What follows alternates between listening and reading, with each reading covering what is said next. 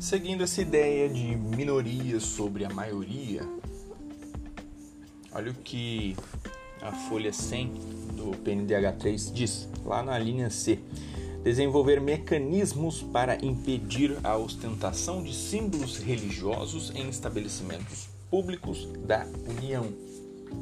Então veja, aquilo que sempre foi cultura nossa, sempre esteve presente, agora para a ONU é um problema. Lembrando que os cristãos correspondem a 86,8% da população segundo os dados do IBGE em 2012. Enfim, esse tipo de incentivo sobre o debate para o seguinte: o que é símbolos religiosos? Bom, a Bíblia, crucifixo, pastor, padre, essas ficam as perguntas, né? Longe de qualquer crítica, as opções e ações tomadas por tais gestões representam tão somente a ideologia praticada por eles, em uma visão relativista Trata-se apenas de meros exercícios de suas prerrogativas.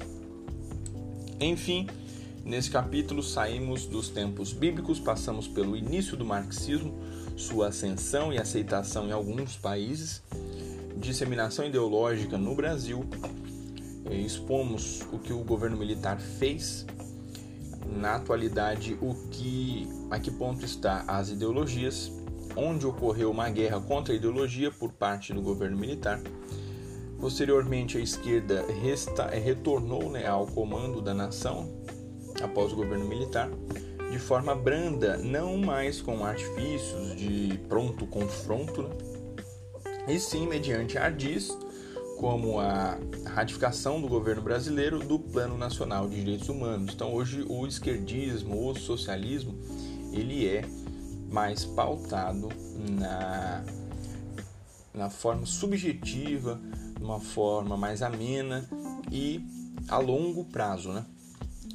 Esse Plano Nacional de Direitos Humanos ele afronta a nossa Constituição, que ele dá ordens ao que nós devemos fazer, como devemos compreender os nossos artigos, bem como ele se impõe como norma superior ao regramento pátrio.